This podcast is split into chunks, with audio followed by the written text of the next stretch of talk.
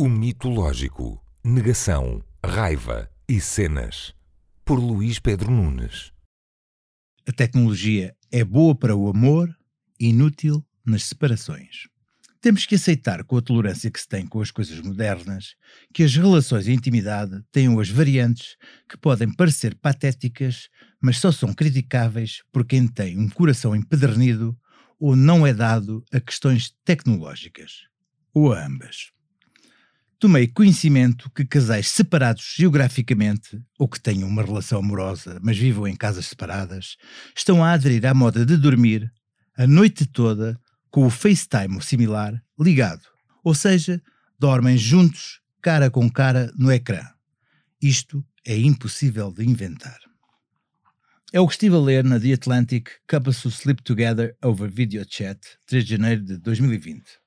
E ali se relata a beleza de até se poder baixar o som quando o companheiro ou companheira ressona. Detalhe que consta do artigo revelado por uma entrevistada. O facto de se repartir o leito com o ecrã ligado à pessoa amada resolve algumas das misérias da convivência partilhada na cama. Tal como alguns imprevistos que o corpo exala na sua humanidade ou o sempre inevitável hálito matinal. Pela manhã, na pantalha digital, somos apenas despenteados e relativamente mal encarados, e mesmo assim há sempre uns filtros do Snapchat que podem remediar. Mas, cuidado, e isto também é referido, este tipo de videorelação exige Wi-Fi ilimitado. Nada de meros pacotes de dados, ou temos drama financeiro conjugal. Uma das vantagens, revela uma das entrevistadas, é que assim tem a certeza que a sua cara metade não está, naquele momento, naquela noite, a ter um caso extraconjugal. Sente-o ali, deitado com ela, numa videopresença. Há, pois, uma sensação de conforto e fidelidade. Bolas, isto chega a ser romântico. Demonstra esforço e devoção no compromisso, nas separações geográficas. Fica aqui ponto assente que para as relações à distância a tecnologia tem sido benéfica. E isto é bonito, mostra fé por um lado, de que o amor perdure independentemente da quilometragem. E é das maiores faltas de confiança no outro que já vi, dado que existe que esteja live no vídeo para impedir que salte a cerca. É escolher. Já para as separações, a tecnologia tem feito muito pouco para ajudar.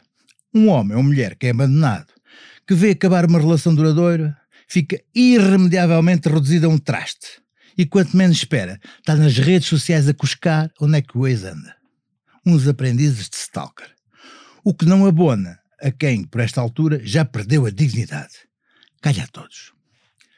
A questão das separações é que, ao contrário da tecnologia, todos somos mais ou menos peritos, todos somos psicólogos inatos e temos uma bagagem conceptual que, embora não tenha funcionado connosco, achamos que pode ser servida a título de conselho gratuito ao amigo que chora baba e no nosso ombro e diz que nunca mais vai amar e o mais que se diz quando somos largados na sarjeta. Então, então, tens de começar a fazer o luto. E fazendo rapport com tanto filme, comédia romântica e série de TV no bucho, manda-se esta. Ainda estás em negação, amigo. Sabes, é o teu cérebro a defender-se e a preparar para a raiva. É o que aí vem, percebes? Raiva, muito. Mas são a fases porque todos passamos. Não são. Ou melhor, as pessoas gostam de pensar que é assim. Que perante uma perda, um evento traumático, um amor que nos deu um pontapé nos fundilhos, todos reagimos segundo um script idêntico, formatado, composto por cinco fases: negação, raiva, negociação, depressão e aceitação. Buscamos padrões. Queremos que o mundo faça sentido, que haja ordem sobre o caos. Não queremos que a nossa não queremos que a nossa vida íntima seja uma presidência do Trump. É por isso que esta cronologia de sentimentos é tão catita. O problema é quando não acontece. E depois de negação, não sentir raiva e passar rapidamente para a depressão. Ou para a aceitação. O que estou a fazer de errado? Não sou normal. Ou, por esta não esperava. Se galguei fases do luto, este amor não era amor.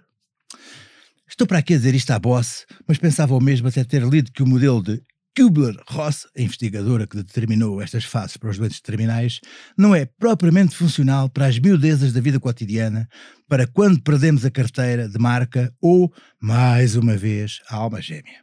Para ser sincero, irritam-me alguns destes ataques às verdades que nos arrumavam a vidinha e que antigamente se chamava experiência de vida ou ser batidão. Tiram-nos tudo, é o quê? Nesse artigo da Psychology Today, tenho aqui à minha frente, também se desmistificavam as teorias do gene da depressão, não existe, a do filho mais velho dominador, não se verifica, o da adição sexual, não se comprova, a do hemisfério do cérebro dominante, são ambos, e por aí fora. Bonito serviço. Perdi várias certezas que tinham as suas virtudes timoneiras. O gene da depressão, ah, pois, uma, uma chatice. O que fazer então se não há um script, boia de salvação para corações partidos, copiado aos moribundos? Estamos por nossa conta. Quando dá para o torto, já não há um GPS do luto. A seguir à negação, vem cenas. Sabe-se lá o quê? Tenha bom senso e preserve o que tem. Se preciso for, durma a fazer conchinha com o smartphone ligado para não perder o sentido de intimidade com a amada e talvez impedir que ela seja infiel. É o que há.